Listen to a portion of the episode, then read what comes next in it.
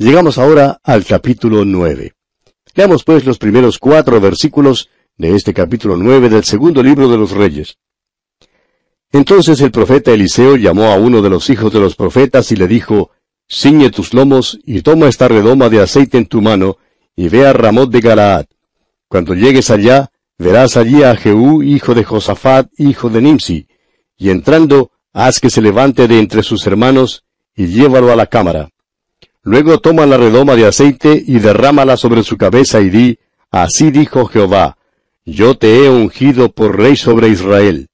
Y abriendo la puerta, echa a huir y no esperes. Fue pues el joven, el profeta, a Ramot de Garaad. El joven profeta hizo lo que Eliseo le mandó. Ahora notará usted aquí que lo que hace Eliseo no es nada espectacular. Uno creería que no hubiera mandado a un joven profeta para ungir a un rey. Uno creería que Eliseo mismo lo hubiera hecho. Recordará usted que Samuel fue personalmente a la casa de Isaí y allí ungió a David. Samuel también había ungido como rey a Saúl. Es algo natural creer que Eliseo quisiera ungir personalmente como rey a Jehú, pero no lo quiso hacer. En lugar de eso, envió a un joven profeta para que ungiera a Jehú, y éste lo hizo secreta y privadamente. Continuemos leyendo los versículos 5 hasta el 8 ahora.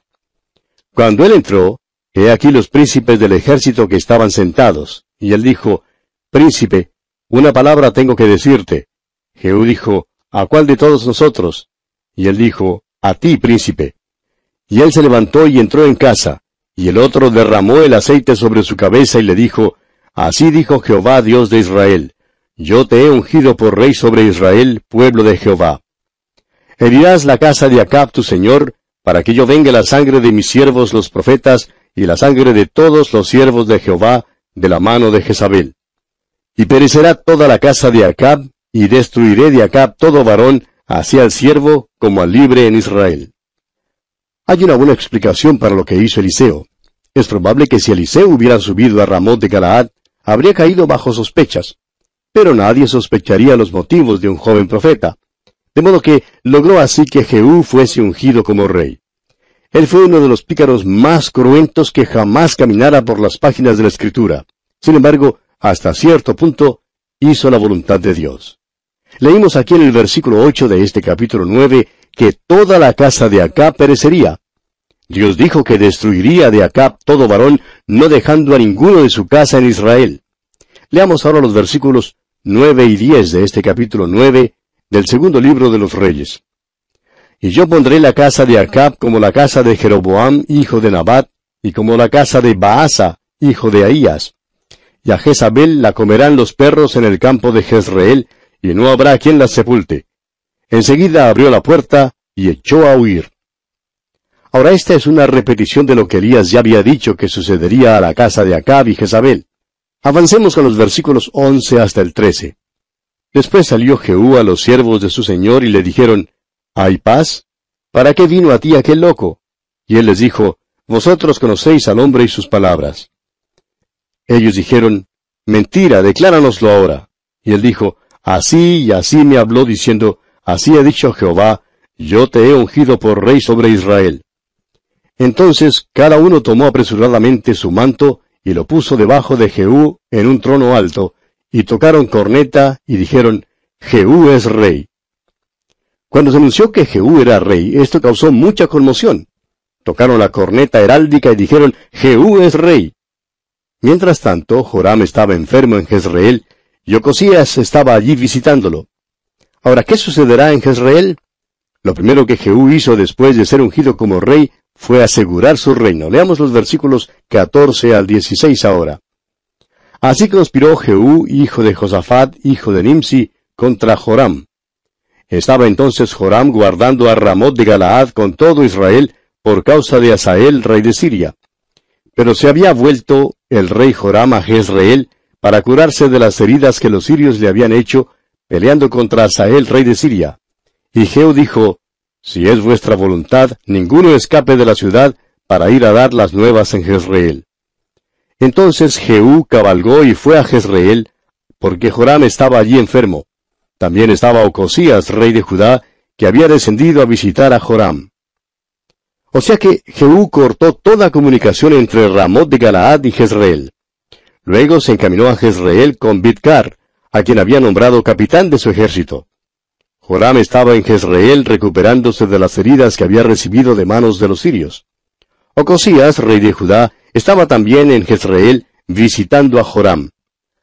Ahora el atalaya anunció a los reyes que algunos hombres llegaban. Veamos los versículos 17 hasta el 20 de este capítulo 9 del segundo libro de los reyes. Y el atalaya que estaba en la torre de Jezreel vio la tropa de Jehú que venía y dijo, Veo una tropa. Y Joram dijo, Ordena a un jinete que vaya a reconocerlos y les diga, ¿hay paz? Fue pues el jinete a reconocerlos y dijo, El rey dice así, ¿hay paz? Y Jehú le dijo, ¿Qué tienes tú que ver con la paz?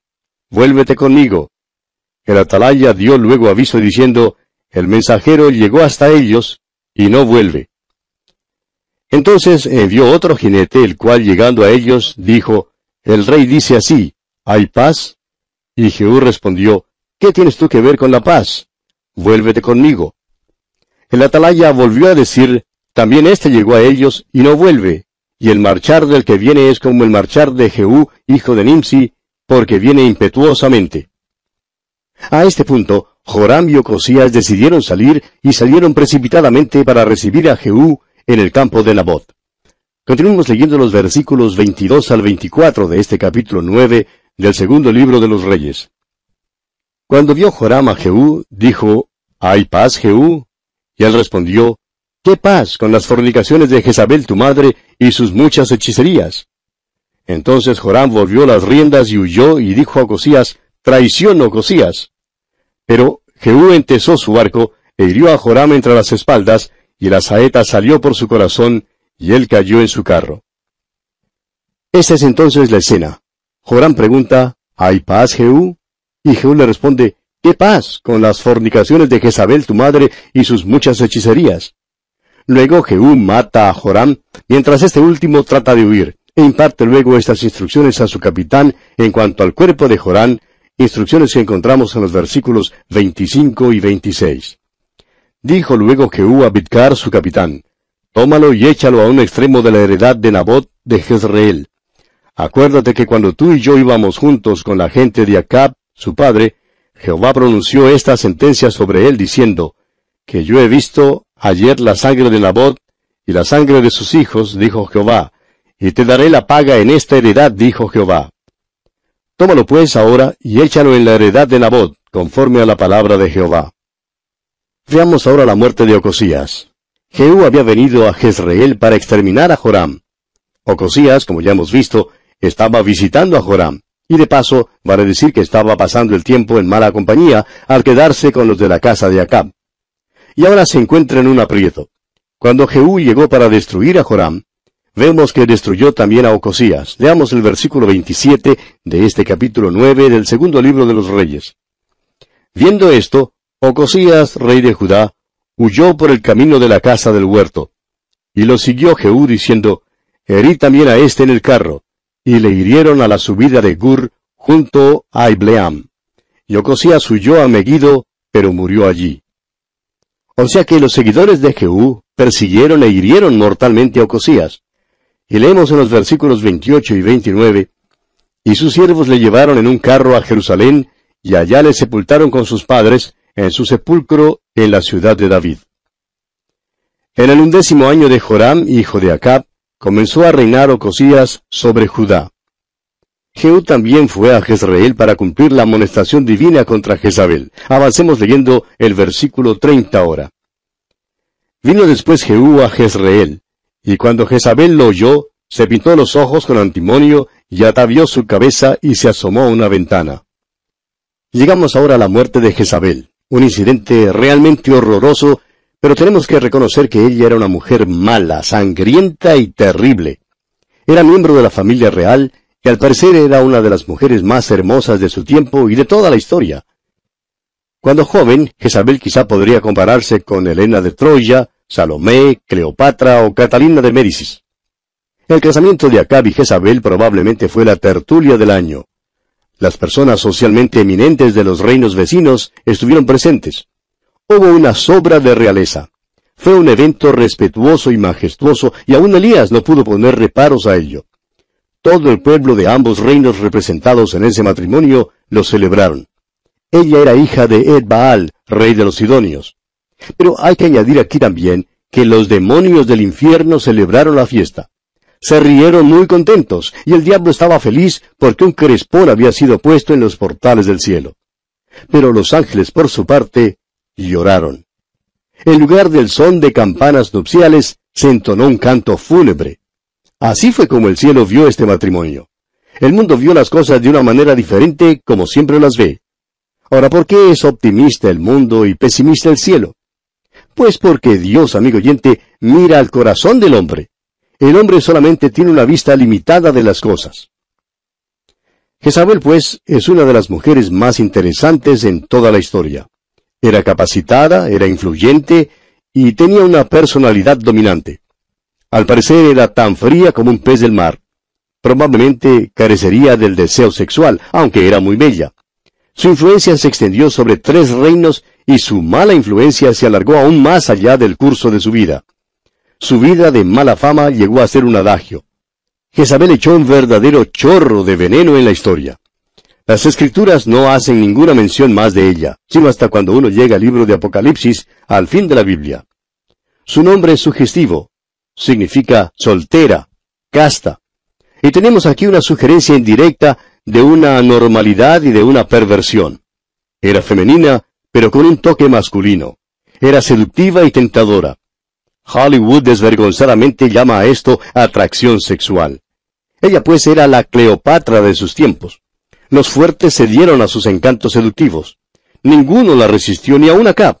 Ella lo dominó y reinó sobre el reino norteño de Israel. Ella implantó la adoración de Baal. Importó a 450 profetas de Baal y 400 profetas de Astoret.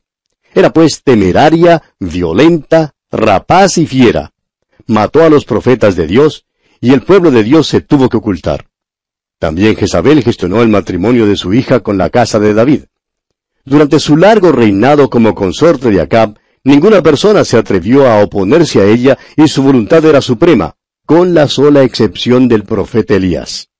Sus crímenes fueron muchos. La sangre corría libremente debido a su mala influencia. Nadie se le opuso. Por un tiempo parecía como si Dios se estuviera escondiendo y que no hiciera nada. Por fin Jezabel cometió su crimen más horroroso mató a Nabot a fin de que acá pudiera poseer su viña. Este fue un acto de máxima crueldad y despotismo criminal. Fue un acto cobarde y el cielo ya no pudo quedarse callado por más tiempo. Dios envió a Elías para tratar el problema, y el día de ajustar las cuentas llegó. Primero murió Acab. Los perros lamieron su sangre así como el profeta había dicho que la lamerían. Y ahora le toca el turno a Jezabel. Sería atropellada y los perros la comerían hasta que ni aún quedara lo suficiente como para un entierro decente. Catorce años habían transcurrido desde la muerte de Acab, y Jezabel pues no creía que la palabra de Dios jamás iba a cumplirse.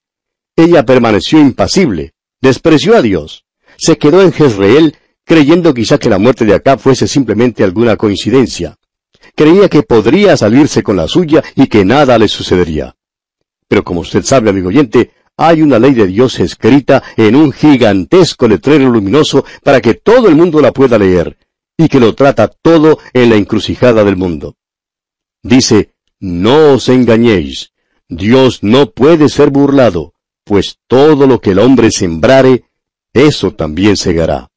Estas fueron las palabras del apóstol Pablo en su carta a los Gálatas, capítulo 6, versículo 7. Y en el Evangelio según San Lucas capítulo 6 versículo 38, el mismo Señor Jesucristo dijo, Porque con la misma medida con que medís, os volverán a medir. Este es uno de los capítulos más sórdidos y sádicos en toda la historia. Es horrible, horripilante, es una escena sangrienta. Es una de las escenas más repugnantes y repulsivas en las páginas de la historia. Ahora Jezabel es la reina madre ha estado viviendo con todo su lujo en el palacio de Jezreel.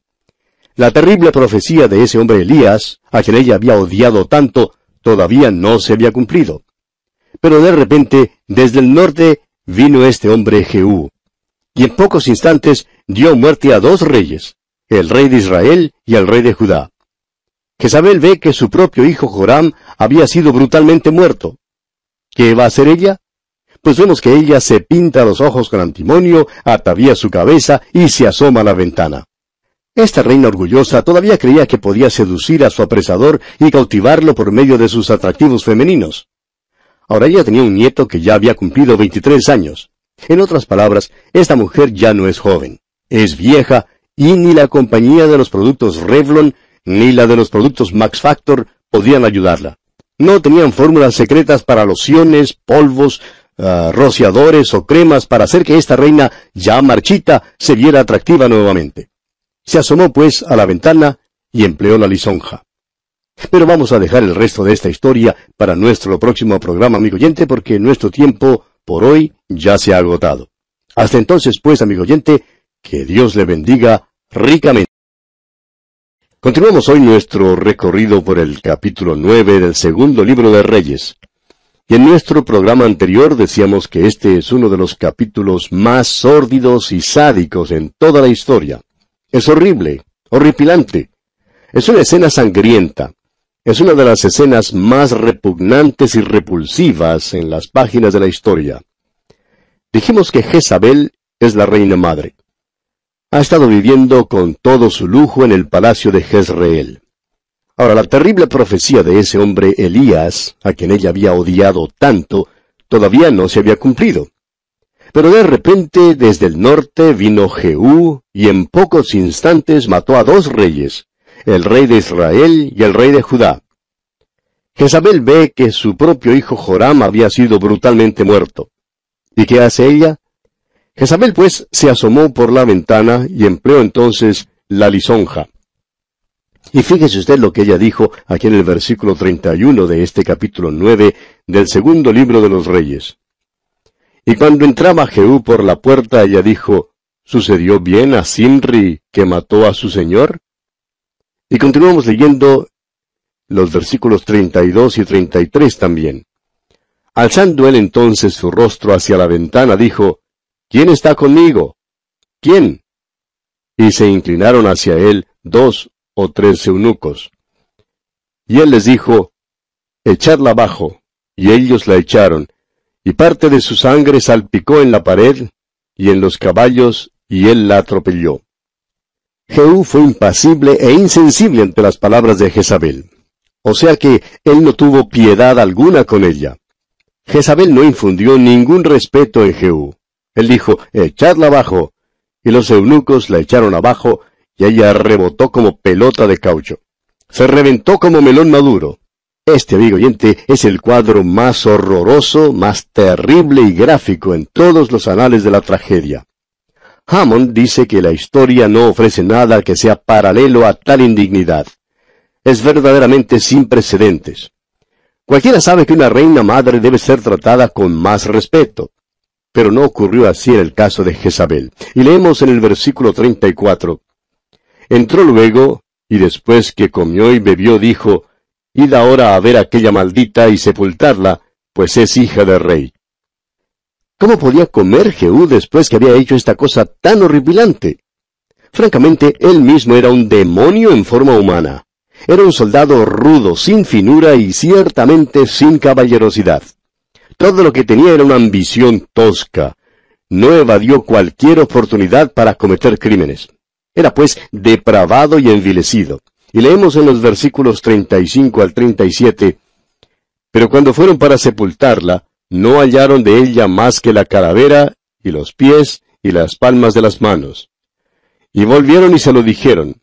Y él dijo, Esta es la palabra de Dios, la cual él habló por medio de su siervo Elías Tisbita, diciendo, En la heredad de Jezreel comerán los perros las carnes de Jezabel, y el cuerpo de Jezabel será como estiércol sobre la faz de la tierra en la heredad de Jezreel, de manera que nadie pueda decir, esta es Jezabel. Cuando Jehú envió a sus siervos a sepultar a Jezabel, los perros ya se la habían comido. Encontraron solamente la calavera, los pies y las palmas de las manos. O sea que los perros habían disfrutado de un gran banquete. Pero amigo oyente, no se oyó ninguna risa en el cielo a causa de esto, ni tampoco hubo duelo. Los serafines decían, Santo, Santo, Santo, Jehová de los ejércitos. Y los ángeles por su parte proclamaron, Justo, porque poderoso es Jehová que la juzga. Y un Dios santo fue vindicado. El salmista ha dicho lo siguiente allá en el Salmo 91, versículo 8, Ciertamente con tus ojos mirarás y verás la recompensa de los impíos. La profecía en cuanto a Jezabel fue cumplida. Lo que sembró, eso también cegó. Amigo oyente, Dios no puede ser burlado. Y mejor es que nos metamos esto en la cabeza. Dios no puede ser burlado. El juicio había caído sobre la casa de Acab una vez más. Y eso no es todo. En el capítulo 10 ahora veremos que el juicio de Dios continuará cayendo sobre la casa de Acab.